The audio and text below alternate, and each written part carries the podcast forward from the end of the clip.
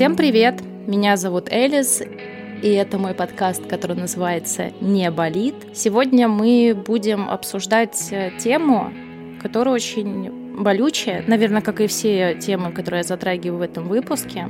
То, как ты ощущал, то, как ты вкушал, жил, слышал, ощущал, слушал и говорил, все за мгновение становится тебе чужим, и ты как пустая бутылка без этикетки, которая лежит просто в туманном поле.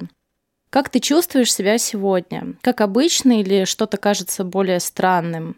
Почему я смотрю на свои руки и их не узнаю? Ощущение, словно я не есть я и смотрю за своей жизнью со стороны. Если тебе знакомо все вышесказанное мною, то этот выпуск, конечно же, будет для тебя и максимально, надеюсь, полезным.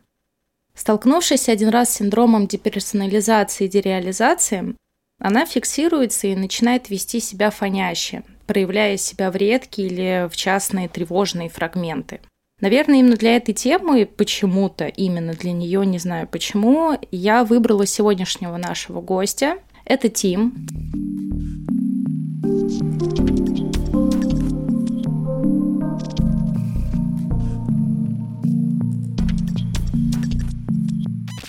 Тим прекрасный человечек, невероятно талантливый режиссер, я не буду говорить, где вы могли видеть его работы, потому что его работы, мне кажется, заполняют сейчас все, что есть в городе, по крайней мере. Ну, по крайней мере, когда я недавно стояла на остановке на Пушкинской, я видела вот твою рекламу МТС с кошечкой. Вот. Ну, это достойно похвал. И много различных реклам, которые есть на телевизоре. Тим, у тебя такое лицо растерянное, как будто такой, это вообще не про меня. Ну, ну, мы сейчас это обсудим, потому что у меня есть большая... Да, всем здорово. У меня есть очень большая проблема, я не могу ничего слушать никогда про себя хорошего.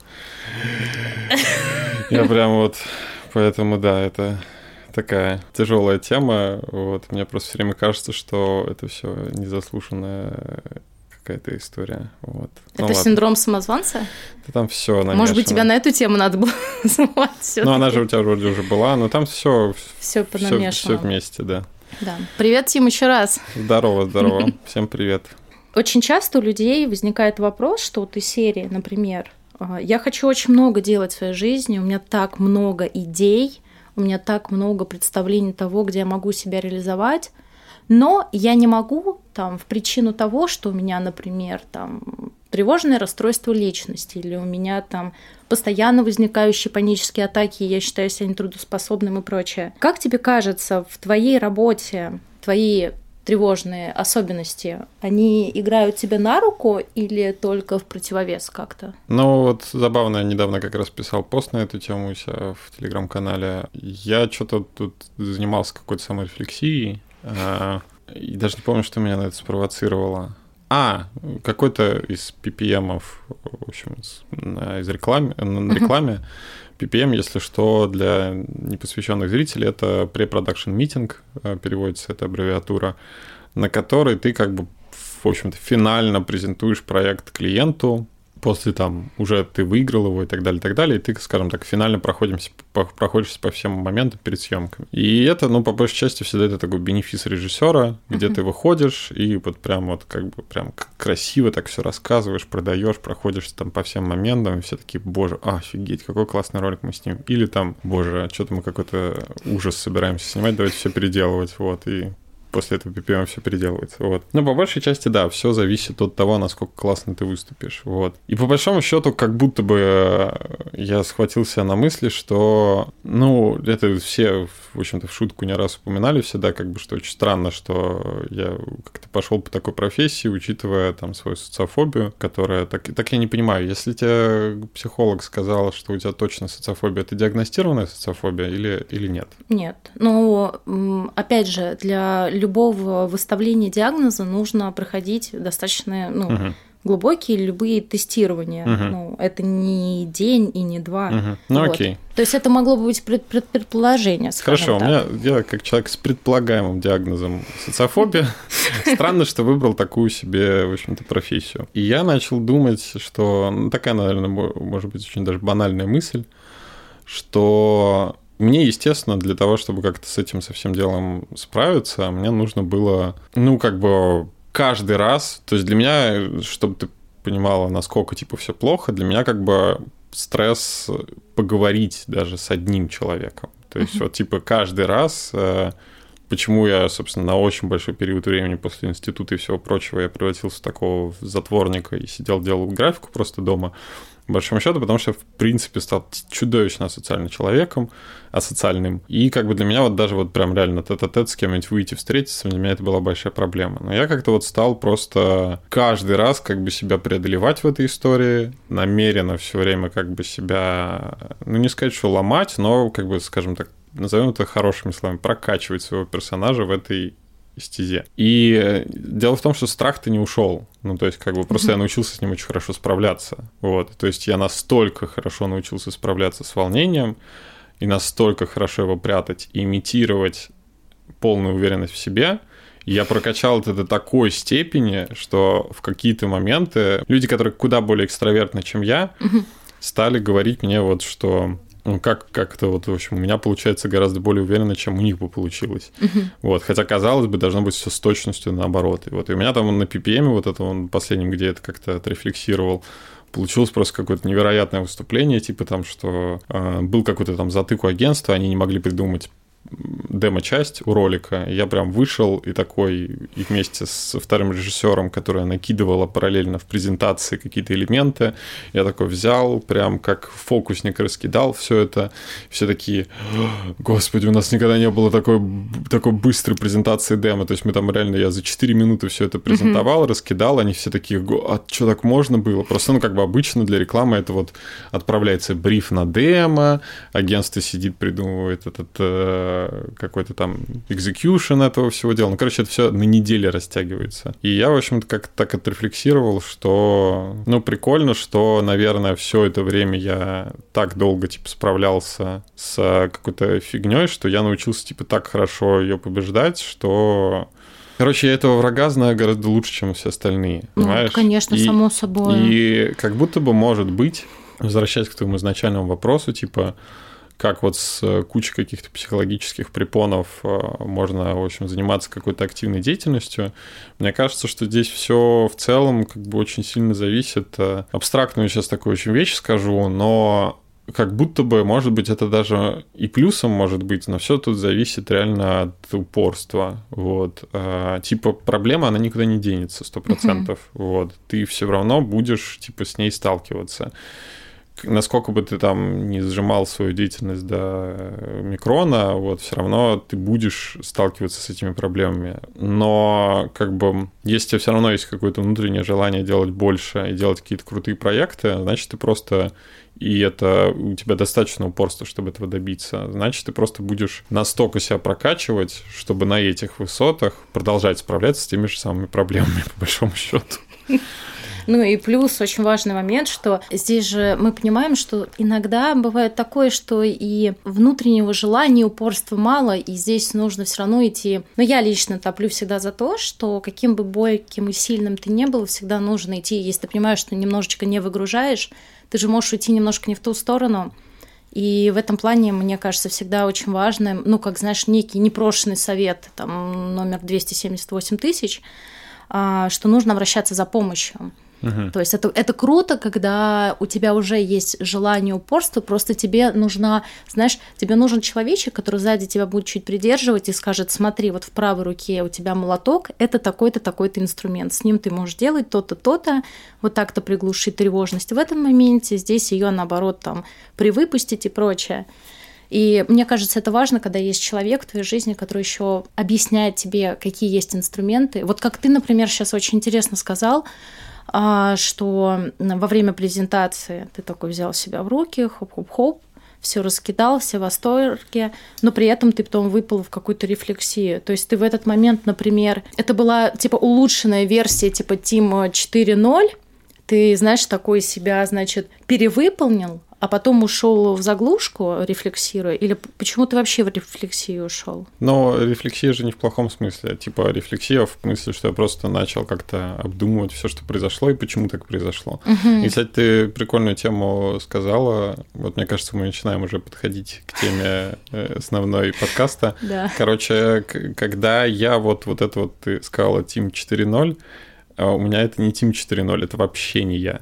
Суть в том, что я настолько сильно имитирую вообще абсолютно другую личность по всем параметрам, что я полностью теряю как бы ощущение, что это я. Вот, вообще полностью. То есть это как будто бы залогинивается какой-то другой персонаж. И потом просто как бы... Потом, когда переключаюсь обратно, вот тогда уже как бы могу обдумать, типа, а как я научился так делать, там, а вот как бы насколько это хорошо и так далее, и так далее. Ну, то есть тело, все прочее, оно как бы мое, вот, э, управляет им то есть это некий другое. автопилот включается, Как да? будто бы да. То есть я очень, ну, ввиду там своей какой-то, не знаю, ну, то есть, может быть, мне это повезло в том плане, что ко всей какой-то там чудовищной зажатости, закомплексованности, интровертности, у меня при этом все-таки неплохой уровень эмпатии. И поэтому я на каком-то типа автопилотном интуитивном уровне я примерно понимаю, как надо себя вести для того, чтобы понравиться людям, для того, чтобы типа убедить их в том, что мне нужно. Проблема в том, что типа у моей вот базовой комплектации у нее нету как будто бы ресурсов для этого. Вот, поэтому это выполняет какая-то другая комплектация. А... Вот такая странная схема мозговая. Я о чем думаю? Это же очень тяжело, когда ты, образно говоря, вот поворачивая ключом в двери входной, угу. выходишь из подъезда и такой, типа, одеваешь свои очки, у тебя начинает играть совершенно другая музыка, и ты выходишь в свет совершенно другим человеком, оставляя настоящего Тима, получается, дома всегда. Ну, по факту. Не совсем так, скорее. А, нет, Тим как бы из дома выходит.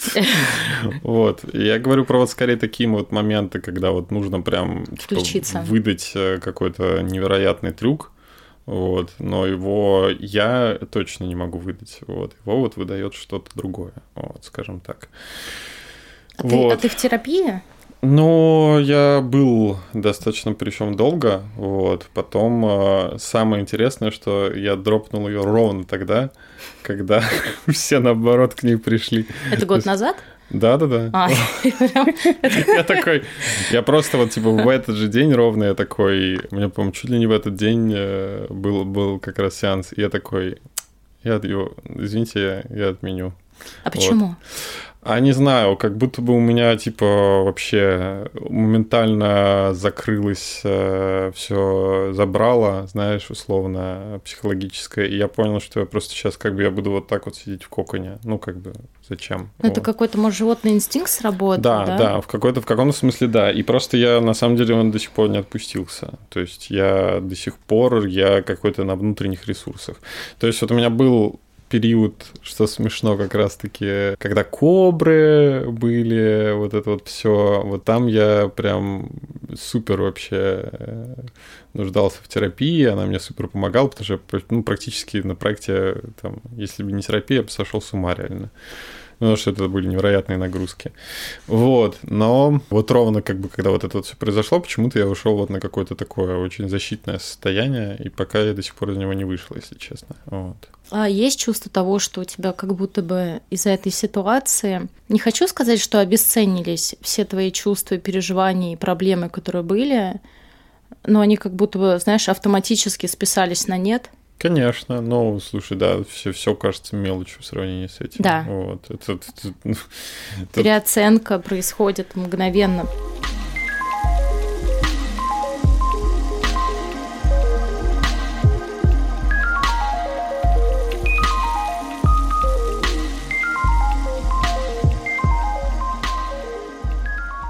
У меня недавно была прикольная история. Шел по улице и вдруг там увидел, в общем-то, каких-то в солнечных лучах, как будто бы сидят там пара моих друзей, которые давно уехали.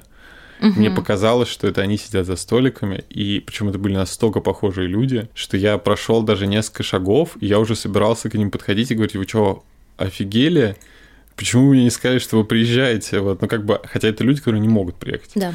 Я вот шел типа пять шагов, и у меня на секунду я как будто, знаешь, типа вот так вот опустил голову сквозь поверхность воды в какую-то другую параллельную реальность, где ничего этого не случалось. Я ощутил, типа, как, оказывается, легко было. Ну, то есть без этого фона перманентного. Да. Потом я такой, а, это другие люди, и фу, все, и, и вынулась башка из Но воды. Это же тоже в некотором роде как раз-таки, возвращаясь к нашей изначальной теме про момент дереализации. Есть очень э, интересный момент. Я только до сегодняшнего дня поняла, что я, оказывается, вот последние 8 лет активно путала терминологию дереализации и деперсонализации. Угу. Потому что свои, как я это называю, выпады, ну, угу. то есть если а, мы сидим, например, в компании, смеемся, и вдруг я, знаешь, как вот эта картинка Канни Уэста, когда он просто так переключается и сидит, в этот момент, ну, это типично, оказывается, для э, деперсонализации, когда ты не понимаешь, что ты вот как твое тело оказалось здесь. Угу. Ты знаешь всех этих людей, но ты не помнишь, чтобы ты шел им навстречу, как ты здесь оказался о чем они... Ну, то есть ты наблюдаешь как бы со стороны. И я это всегда называла как раз-таки дереализацией. Угу. А оказывается, это деперсонализация, когда ты именно перестаешь ощущать себя изнутри. То есть, например, моя самая любимая, э, я люблю это очень, ты можешь сидеть, э, там, работать, у тебя может быть большой какой-то прилив стресса, и в какой-то момент я перестаю ощущать iPhone как прямоугольный вот элемент, начинаю в руке ощущать просто неподъемный булыжник, и он форму даже меняет, то есть я uh-huh. тактильно чувствую именно камень. Uh-huh. Это мое самое любимое, и это очень сложно объяснить, потому что когда я начинаю вот так вдруг болтыхать телефон, это со стороны, конечно, выглядит очень странно. Угу. Как раз-таки это про момент того, что в этом, оказывается, есть различия. Я всегда думала, что это одно и то же, просто синдром называется так длинно, а на самом деле нет. Деперсонализация – это то, что изнутри, когда ты внутри себя теряешь, а дереализация – это когда внешне, вот как твой выпад вот этот, когда ты увидел, как тебе показалось, твоих знакомых, и ты физически себя телом ощутил там, uh-huh. то есть тебя перенесло. Uh-huh. Это дереализация. Синдром деперсонализации, дереализации обычно возникает после каких-то, как я это называю, эмоциональные выхлопы. То есть, когда ты, например, ну, самый тяжелый стресс переживаешь, либо траур, ну, предположим, там, я это уже называю классикой, потому что после таких событий у многих детей начинает немножко, так скажем, бачок подтекать. Например, смерть одного из родителей там, после 20 лет. Ну, когда ты 20 лет как бы привык и знаешь, что они тут что, он рядом э, был ты хосят, постоянно, значит, будут спрашивать, как у тебя дела, есть ли у тебя деньги, а потом хоп, в один день одного не становится. Вот, и в этот момент ты начинаешь переживать психозный кризис в некотором роде. Угу. Ну, у тебя идет полностью перенастройка всех систем. То есть ты понимаешь, что, например, большая часть функций опций, например, который вел твой отец, они уже переходят конкретно там на тебя, там на маму, там, и тебе нужно думать, куда раскидывать вот эти вещи. Там, например, у меня папа всю жизнь каждый день выносил мусор.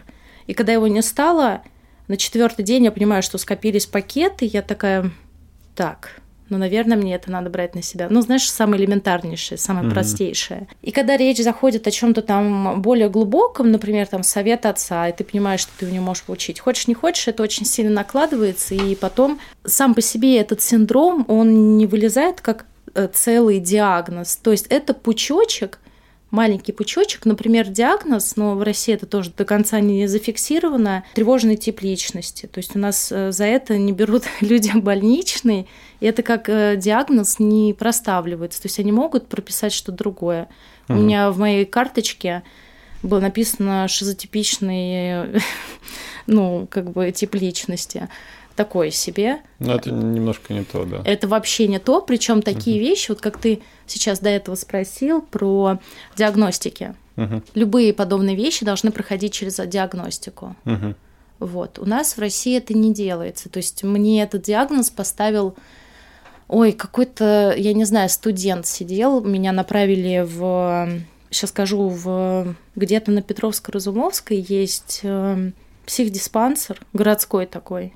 Там он то ли восьмой, то ли еще какой-то, не помню. Меня туда направили беременной, когда я сказала, что у меня есть панические атаки. Mm. Вот. И я посидела, посидела с этим врачом, поговорила с мальчиком, и он что-то пишет, пишет, отдает бумажку, хоп, ко мне трое врачей уже заходят, такие, ну, чё, мать? Я такая, что тут происходит? Они такие, ну у вас вот типа шизотипичная. Я говорю, а как это так вот за 30 минут человек, ну типа, почему не было никаких ни исследований, ничего, как? Угу. Ну, я просто хлопнув дверью, как бы вот, вот, вот так всем вышла и такая в смысле, ну, приеду домой ко мне, ну, поговорим по-другому. Ножи достала. Вот, да, в России с этим в целом очень плохо все. Ну, любые ментальные проблемы и расстройства, это списывается как на что-то негативное и агрессивное. Mm-hmm. Вот. И вот такие вещи, например, как дереализация, они тоже могут спокойно списываться на ну, шизотипичные, например. Потому что как это так, ты вдруг перестаешь ощущать себя, либо вместо там телефона в руке ты ощущаешь камень, либо ты перестаешь чувствовать свои эмоции. Это тоже как раз-таки к нашей теме, когда ты обнуляешься.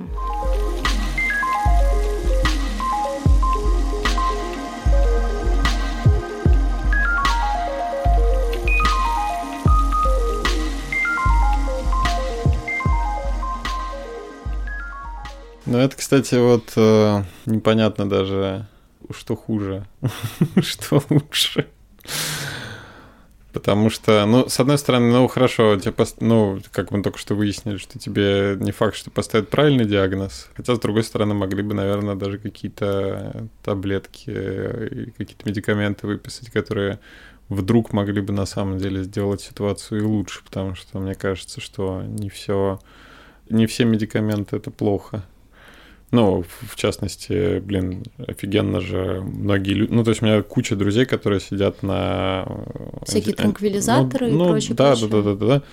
И в целом, как бы, ну, это вообще никак не повлияло, просто человек стал гораздо спокойнее. И, наверное, более сосредоточенный. Сосредоточенный. Да. То есть он у него не поменялся ни тип личности, ни характер. То есть он даже все свои какие-то эмоциональные выходки, они могли сохраниться. Просто человек как будто бы немножко более сфокусирован стал, вот, и как будто бы, может быть, и, и круто все это, вот. Но это, конечно, все там большим количеством очень хороших специалистов, вот, то есть там от моих знакомых, у которых вот, в общем-то, какие-то серьезные медикаменты, которые принимают, mm-hmm. у них, э, э, если не ошибаюсь, значит, психолог, терапевт и психиатр. Да, вот, это, это типа, все в комбинации. И типа вот да, и они все как бы немножечко по-разному работают, немножечко разные вещи выписывают, вот, но они все еще при этом как бы типа втроем да, ведут. В, скопе работают. Вот. Это, это прям самый идеальный на самом деле подход к решению проблемы. Ну вот, да, но это все и при этом еще как бы хорошие специалисты, которые не сразу подошли, скажем так, и вот не сразу сложились в такого супер-убер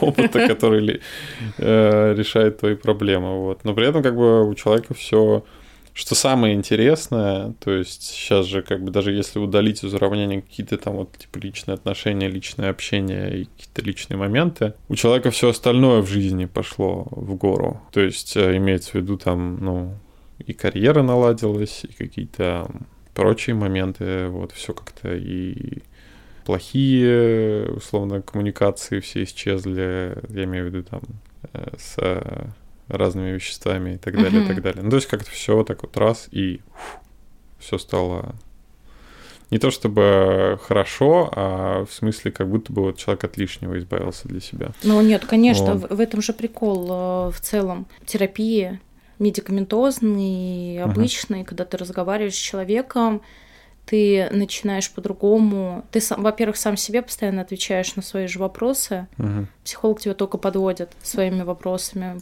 по-хорошему ты все время просто говоришь, отвечая на вопросы.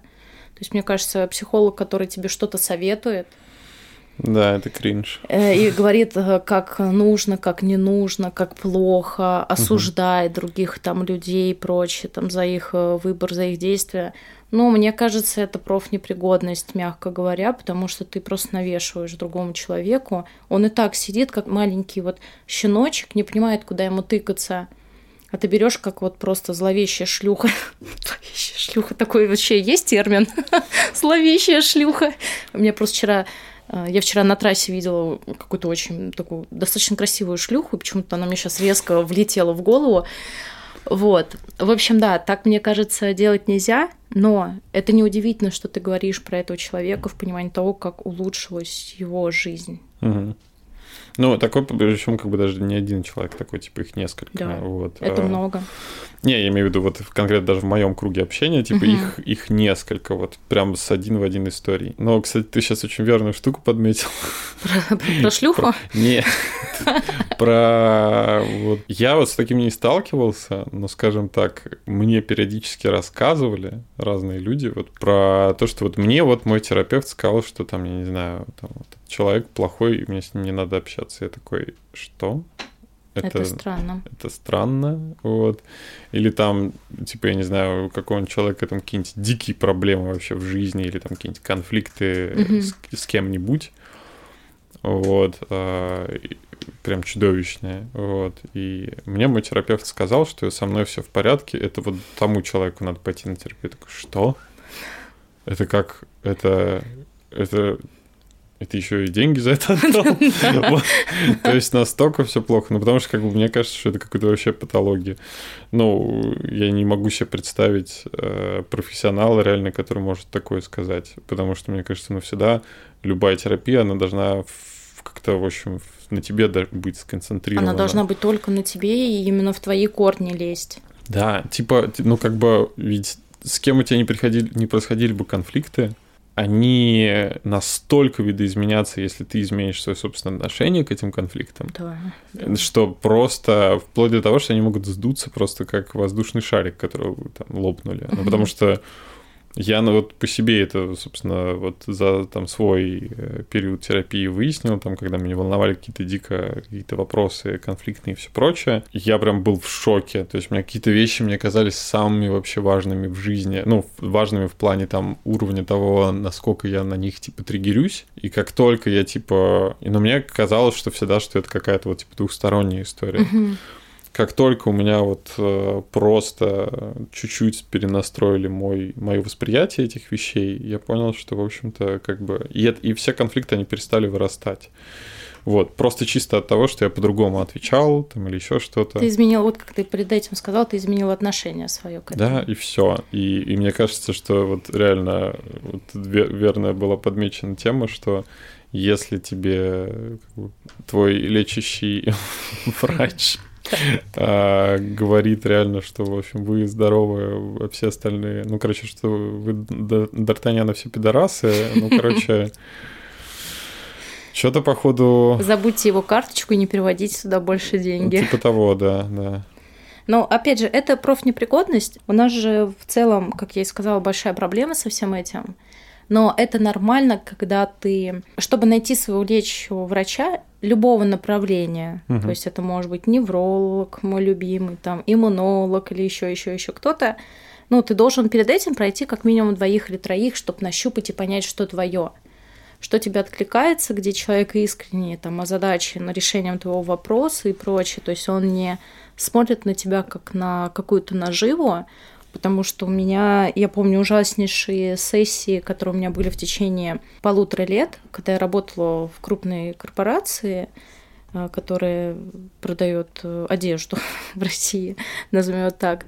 У нас э, одно из неких плюшек внутри компании было, это что у тебя есть опция заниматься с психологами онлайн. Я когда пришла, я такая, ни слова больше, я там на первые три месяца каждую неделю себе забивала окна, и мне было интересно. И меня в какой-то момент ужасало, что буквально на четвертом специалисте у меня прям от злости горело, что ты сидишь, вы раскачиваете какую-то тему, а у вас сессия час, предположим. И вот, значит, у тебя 54 минута, ты сидишь зареванный в слезах и прочее. В этот момент ты видишь, как он отвлекается в телефон, то то он такой, так, у нас с тобой минута осталась, давай заканчивай. А ты просто чувствуешь себя такой э, мразью в этот момент, тебе и так плохо. Ты, это знаешь, это ужасно, что вы всковырнули болячку, и ты с этой открытой раной ушел. То есть врач, э, твой специалист не сказал так, Эл, у нас осталось 5 минут, давай вот тебе пластырь, скотч, йодом зальем, перебинтуем.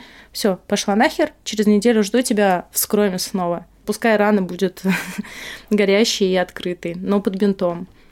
И меня это уже очень ужасало, что буквально вот 3-4 специалиста, и я не понимала, что, может быть, это норма, а может быть, я очень чувствительна в целом в этот момент, когда открываюсь, и мне кажется, это чем-то ужасным. Но когда я встретила прям своего специалиста, то есть, например, у него окна забиты прям друг за другом. Но если у нас идет какой-то разгон, и мы еще, он не закрыл еще мою болячку, у нас иногда бывает там час тридцать, час сорок. И он просто он говорит, секунду, я напишу, я сдвину окна. Угу. Я не могу тебя вот так отпустить. Он говорит, где, тебя- где тебя потом искать, бегать по Москве?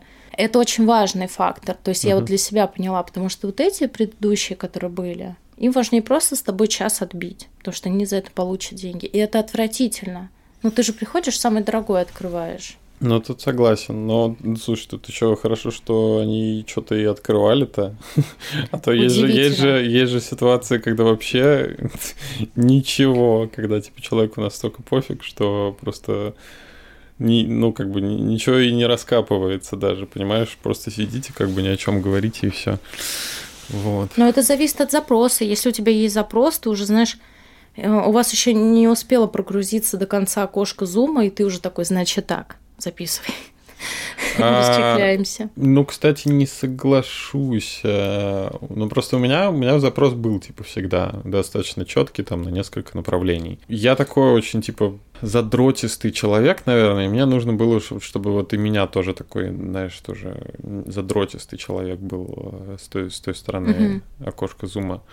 В том плане, что, ну, как бы, мне приятней э, рассматривать этот процесс, знаешь, там, как техосмотр. Вот так, представляешь? То есть мне нужно было, чтобы человек как бы очень так к этому относился, ну, прям функционально. Вот. И мне, для меня вот это, например, типа самый подходящий для меня ключик. Когда вот это все такое, знаешь, больше на дружеском вайбе, у меня почему-то не работает. Несмотря на то, что запрос есть, понимаешь? Типа я как-то такой. Нет. Ну вот. И вот э, тут, мне кажется, еще, ну, все-таки не столько даже от запроса зависит. Иногда все-таки ну, вот есть какие-то ключи ко всем определенные, подходящие. Может быть, э, кто-то кто-то ле- чуть легче открывается, вот, и это я просто такой, типа, что вот мне только такой подход, вот. А, Но мне вот просто, короче, хотя, может быть, кстати, даже вот тот чувак, с которым я в итоге закрепился, многим показался бы, наверное, наоборот, слишком бесчувственным. Да? Да, ну потому что он, ну, он такой, типа, знаешь, там вот, ну, все должно быть четенько в плане вот такой у нас, значит, вот эти моменты прорабатываем. Ну, то есть он все равно все делал очень правильно, то есть, ну, как мы там до этого с тобой обсуждали, что он то подводит тебя сам к ответам, он ничего не советует, там не выражает никакое свое мнение никогда, там, и так далее, так далее, так далее. Но вот при этом сам подход у него такой, знаешь, вот как будто мы реально там ТО проходили, вот. И мне как-то вот почему-то так комфортнее, вот. А, потому что, ну, опять-таки, может быть, это тоже в какой-то момент, э, в каком-то смысле касается нашей темы в целом конкретно данного выпуска, мне приятнее, типа, в данный момент дистанцироваться от самого себя. То есть Мгм. рассмотреть себя, типа, как набор э, функций, э, ну, то есть там свою личность и свой, свой мозг, он, ну, рассмотреть его, как бы вот, ты знаешь, там, вот такие есть функции, вот, вот такие есть там проблемы, вот тут вот нужно это подкрутить. И я как-то в этот момент немножко Со стороны. со стороны на себя смотрю, да. Это же, знаешь, как во сне.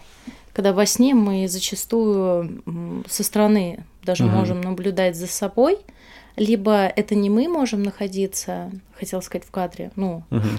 в сонном кадре, вот. Мы наблюдаем со стороны за действием двоих людей, как будто бы ты птица или еще кто-то, как бы Мгм. сверху паря. А мне очень интересно, я хотела спросить, ты у своего... А а как зовут этого специалиста? Как мы его можем в диалоге называть? Игорь, Игорь? Игорь, здравствуйте.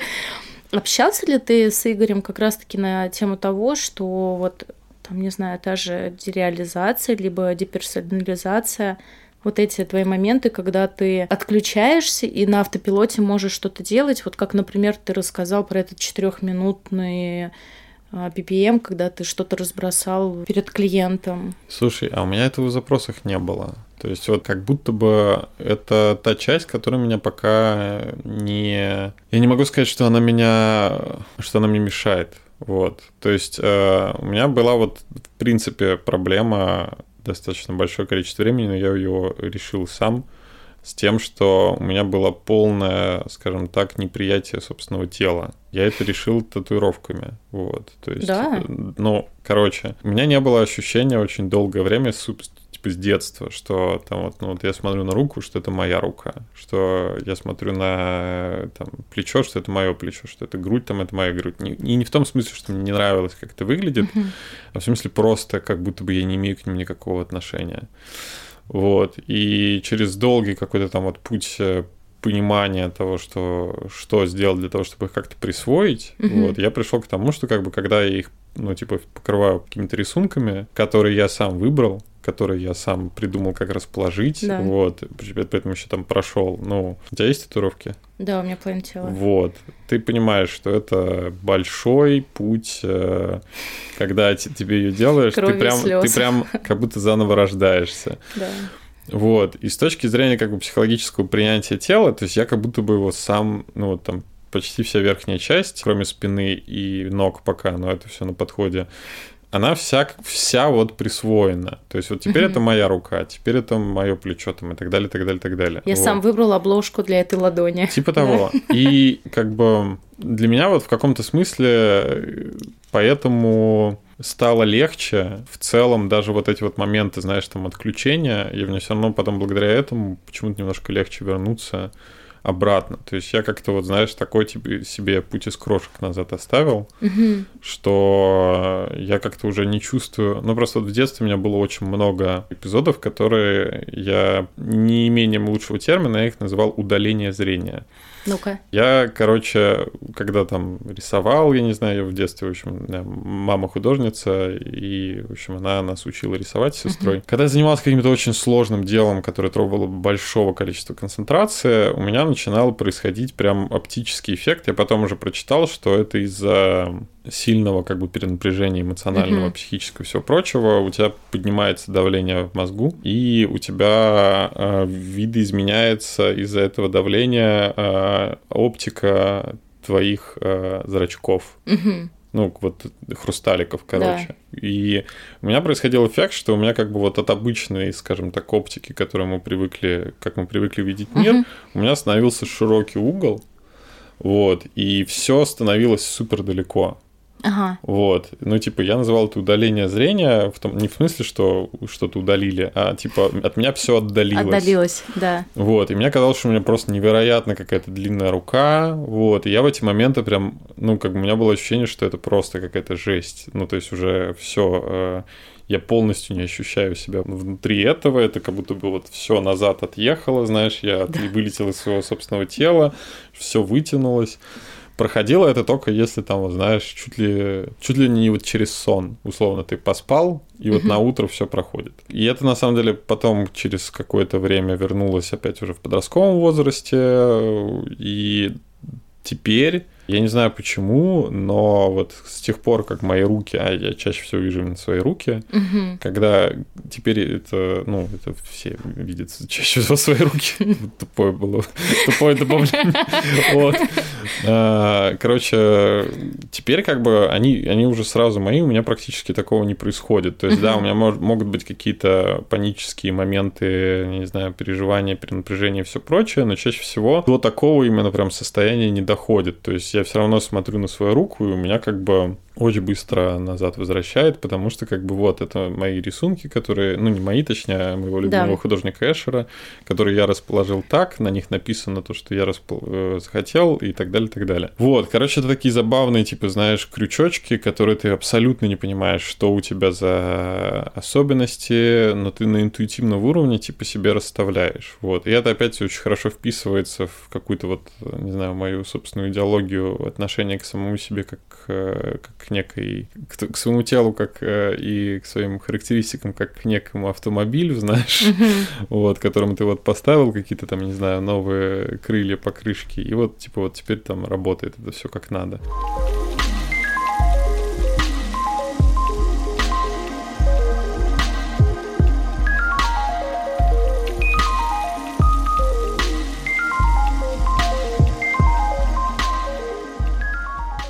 Тебя есть э, некий страх, например, идти обсуждать это с Игорем, ну, в целом прорабатывать вот эти некие приколы про страх.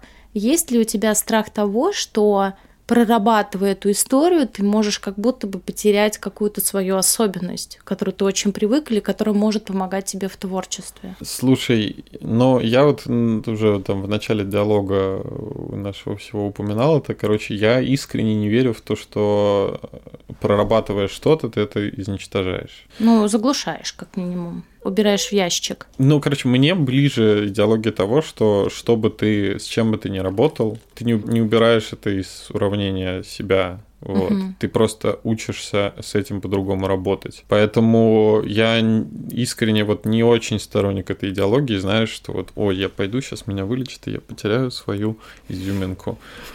Ну вот, как, как я искал, даже мои друзья, которые там на антидепрессантах, они не перестали быть э, абсолютно теми же людьми. Ну, то есть у них как бы тип личности, их фишки, их приколы, их какие-то даже вот иногда загоны, которые, знаешь, казалось бы, так, люди иногда списывают, типа, о, ну, псих какой-то. Даже все это осталось. Просто человек стал в целом чуть более какой-то, ну, короче, он как будто бы, вот знаешь, вот он был разблюренный, а стал более четкий. Вот, вот это вот более подходящий термин.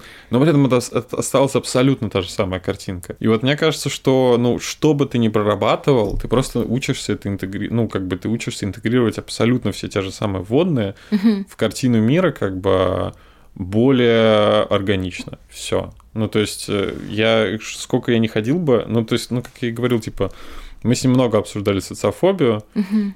очень много. И, собственно, я не перестал быть социофобом. Вот, но просто я научился, типа, с этой социофобией жить таким образом, что меня уже, понимаешь, там, когда я оказываюсь, самые, как для меня, чудовищные были моменты, это когда я режиссировал концерты, я там какое-то время ходил туда в масках, потому что это действительно очень сильно отключает тебя от собственного тела. Короче, я побеждал я побеждал социофобию, э, де, де, Деперсонализации? Блин, да, вот это тоже деперсонали... Дереализация ну, это внешне. Да, да, да. Депер... Деперсонализация это то, что внутри.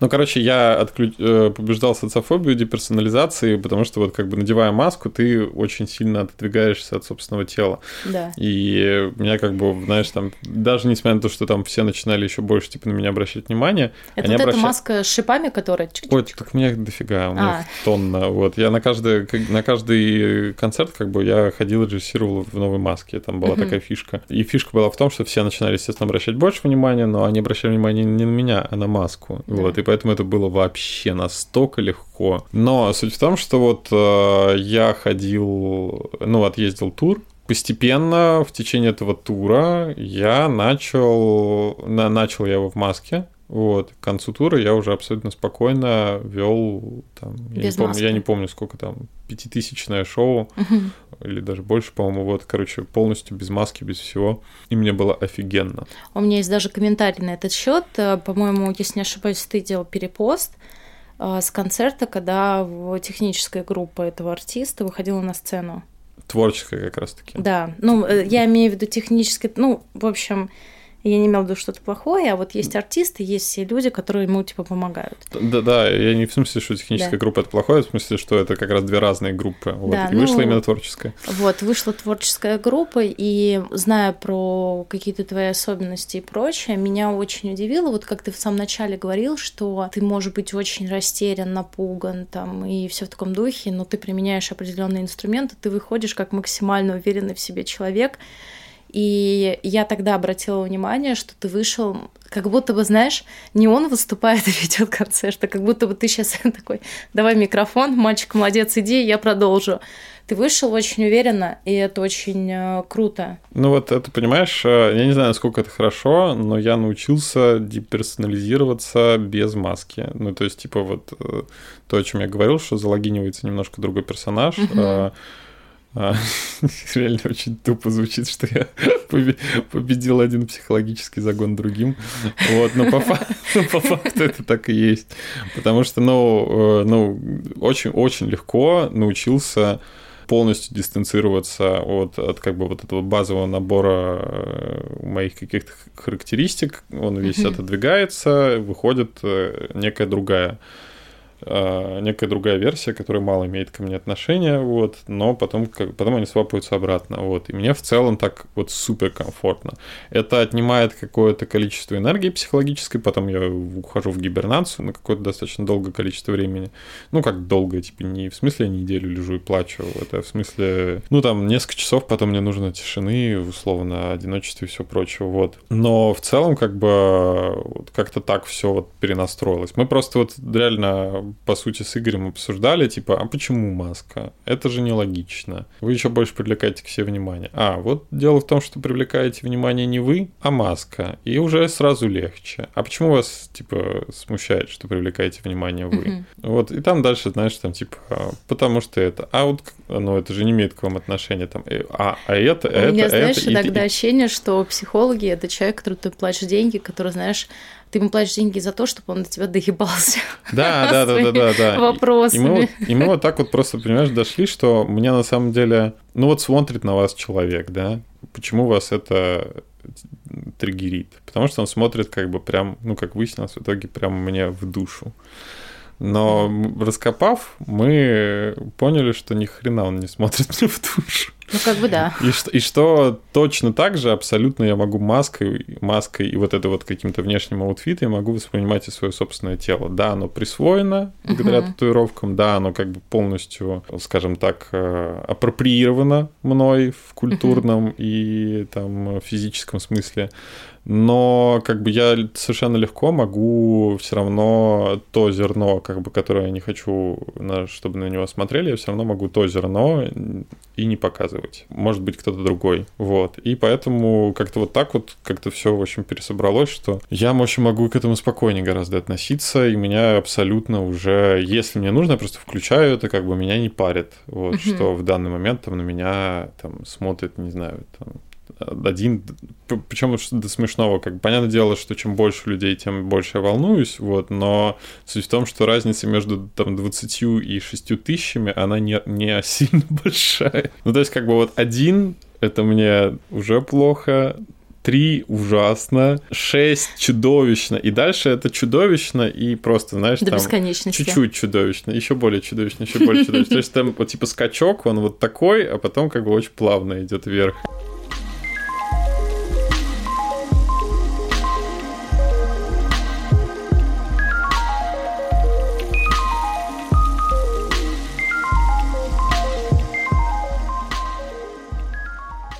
Расскажи мне очень интересно, ты, ну, опять же, если ты хочешь, ты угу. можешь рассказать, но я думаю, это очень будет интересно, как раз-таки про свои инструменты переключения, например, когда тебе нужно сейчас, вот, например, войти в какое-то помещение, где будет э, чуточки ужасное количество человек, 10, например, угу. незнакомых для тебя, там один знакомый, 9 нет и тебе нужно зайти максимально уверенным вот режиссером, который сейчас будет там, не знаю, показывать что-то, подписывать документы или в целом вести какой-то диалог. Какие ты используешь инструменты? Ты что-то проговариваешь себе или там нашептываешь или как это происходит?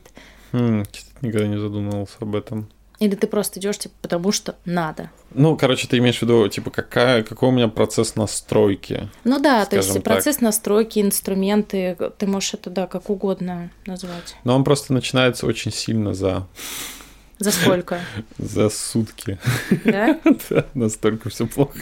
То есть э, я, ну, условно, я знаю, что у меня завтра съемка. Ну, типа, я уже за сутки до этого, проснувшись в предыдущий день утром, условно, я уже уже переживаю. То есть я уже такой весь на... настраиваюсь, уже весь мне там надо, знаешь, я, скорее всего, в этот день ни с кем не встречусь, я, боже упаси, растрачивать uh-huh. социальную моджи.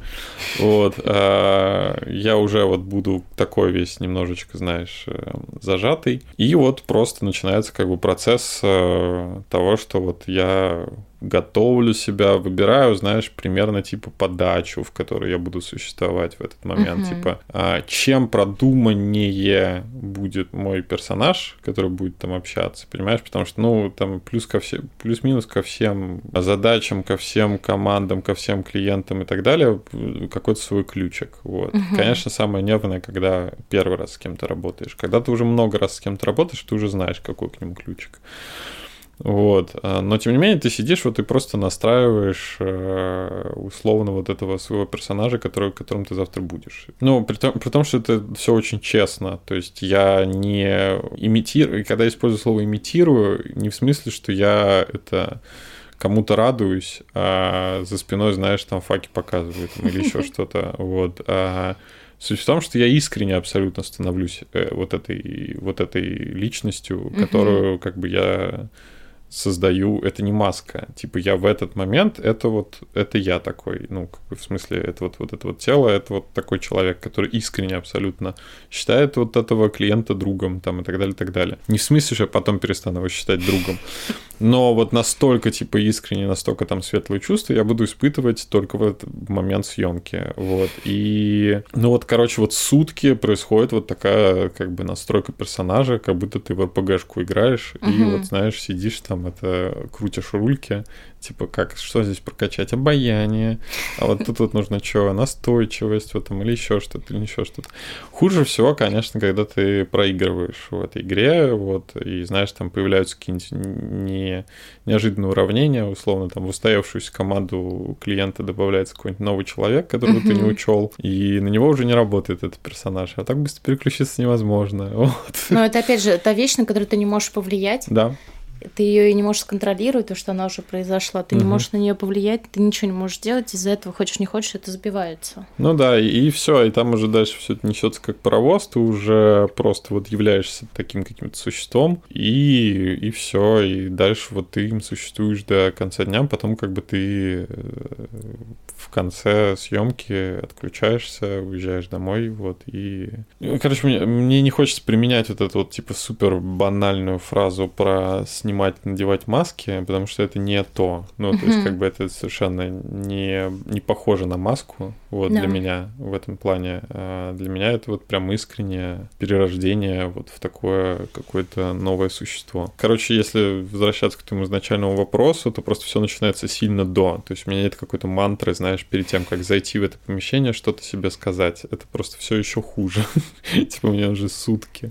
Поэтому хуже всего, когда у меня смены в стык. Типа, если я в один день что-то снимаю, я в следующий день что-то снимаю, mm-hmm. это прям кошмар, потому что я остаюсь им на все эти двое суток. Одним одним симом. Ну, типа того, да, да. У тебя было когда-нибудь на площадке, я не буду спрашивать там про паническую атаку, или именно раз мы говорим про ту же дереализацию, деперсонализацию, в данном случае, наверное, больше то и то можно применить. Было ли когда-то, потому что, учитывая, например, что ты очень часто работаешь с какими-то вещами, которые не так естественны для нашей бытовой жизни. Ну, если мы берем там вот рекламу, просто мне она очень идейно понравилась, вот с этим рыжим котом mm-hmm. среди небоскребов, когда ты сидишь, смотришь э, в плейбэк, бывает такое, что ты как бы насквозь просачиваешься сквозь экран, что у тебя ощущение того, что это там сейчас твой реальный мир. А потом ты такой хоп, когда тебя кто-то позовет, ты как будто бы, знаешь, тебя переживала и выплюнула. Бывает ли у тебя такое именно на съемочной площадке, когда ты сконцентрирован? Так это всегда. Ну, типа, я вообще, то, то, что ты описала, я не представляю себе режиссуру без этого. Да? Ну, типа, да, это как бы абсолютно бессмысленно тогда. То есть настолько надо туда проваливаться, настолько надо там существовать в этом мире, чтобы понимать его законы, понимать, как что снимается. Не только там с точки зрения какого-то там набора функциональных uh-huh. комментариев, хотя они у меня всегда есть, типа, почему я там что как снял но и на интуитивном уровне ты должен чувствовать, почему это так, почему, почему и как должно там что быть, потому что ты, в общем, часть этого мира должен быть. Uh-huh. Оно просто не работает вообще, если ты этого не делаешь. Я не верю себе, в... я, я как бы не верю в режиссуру без а, вот такого как бы стопроцентного погружения. Мне кажется, это очень было бы сложно. И неестественно. Ну, да, вот как-то. Ну, то есть важно понимать, что как бы все, что мы сейчас обсуждали, это супер важно всегда делать с какой-то стопроцентной искренностью. Ну, то есть, как бы, если ты не проваливаешься в ролик, не веришь в него, он тебе не нравится и так далее, так далее, если ты делаешь его на отъебись и так далее, ну, это вообще мертвый номер полностью. Вот. Ну, то есть те единичные случаи, когда у меня такое случалось, это получалось такое говно страшное. Да. Ну, правда, это прям, ну, все не работает сразу. Вот. Потому что, понимаешь, все происходит еще, ну, я думаю, ты знаешь, да, что все происходит еще в чудовищный разнобой. То есть все снимается то, как удобнее с точки зрения производства. Угу. Вот. И если ты как бы не держишь в голове, а, ну, не скорее всего, а ты единственный должен держать в голове как вот эту устроенную структуру того, во что это сложится. Короче, если ты этого не делаешь, то, ну, как бы ничего хорошего из этого никогда не выйдет. Выйдет, скорее всего, даже не просто средний, выйдет ужасно. Вот. Средний — это хороший результат. А выйдет просто чудовищно плохо. Как-то так.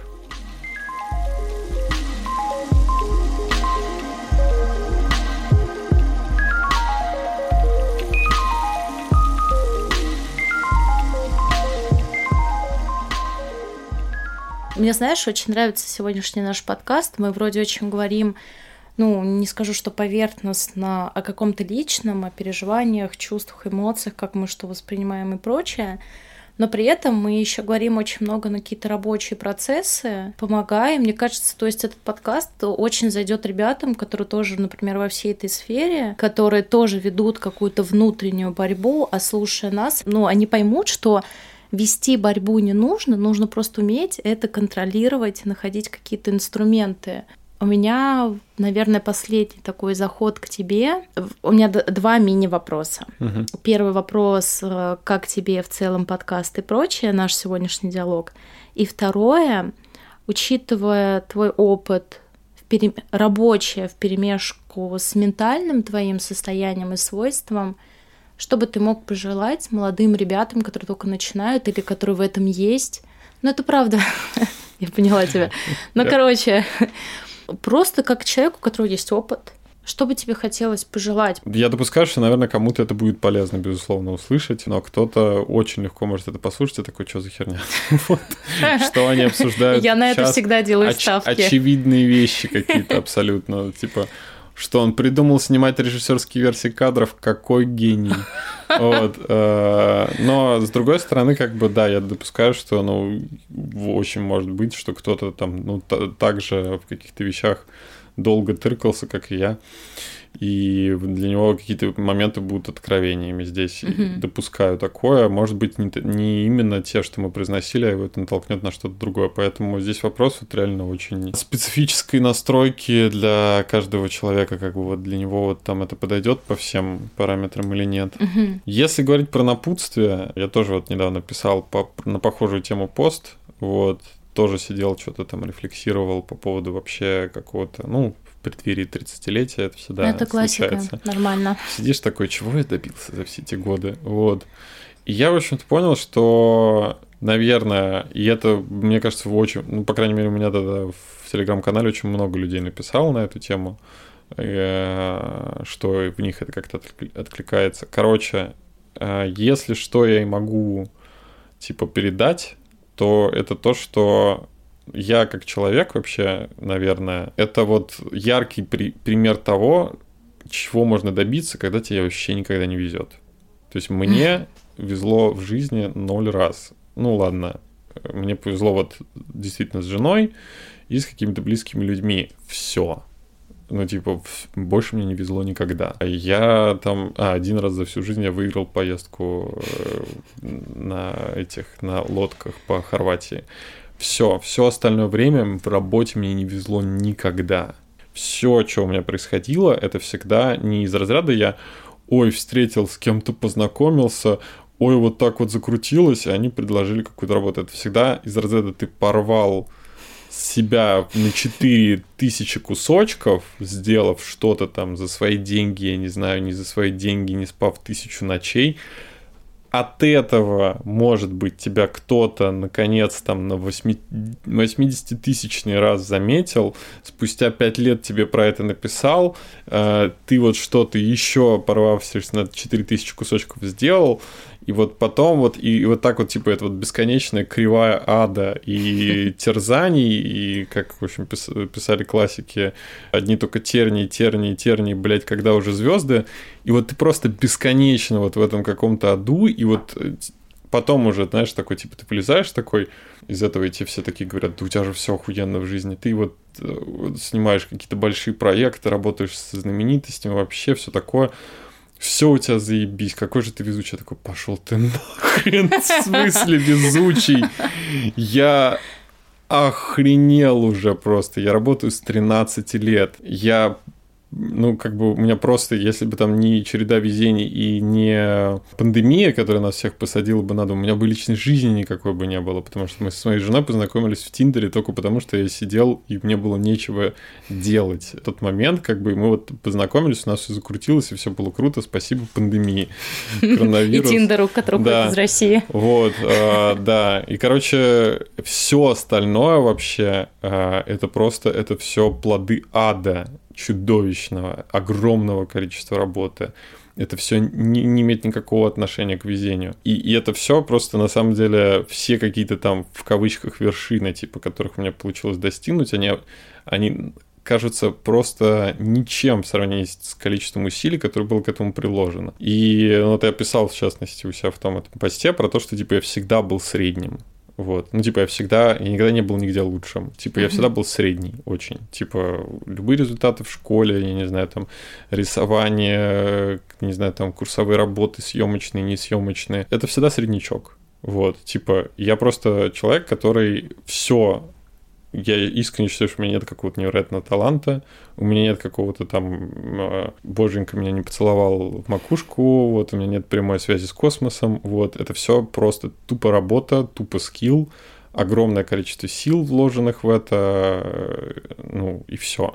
Вот. А, это просто я яркий пример того, как будучи абсолютно средним человеком, все-таки чего-то получить. Вот. Э, не, не будучи выдающимся ни в чем. Вот. И поэтому напутствие всем, типа, людям, наверное, которые как-то на эту тему могут переживать. Ну, то есть, там, я вообще большую часть своей жизни никаки, никакими успехами не отличался абсолютно. Те, кто будут там это слушать и на эту тему там переживать, когда у вас там миллион раз тысячный что-то там не получается, чуваки и чувихи, все идет по плану. Ну, как бы мы среднячок, который дойдет очень тихо, но хрен нас остановишь. Вот. А ну, все, кто там очень ярко загорается и быстро, они также потом быстро и погаснут.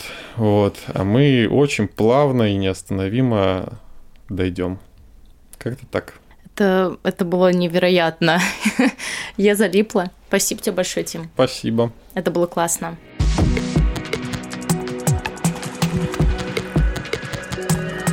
С вами была Элис, и это мой подкаст, который называется «Не болит». Слушайте, наслаждайтесь, любите, обнимайте, убегайте, прибегайте. Ничего не бойтесь и будьте сами собой. Всем спасибо, пока-пока.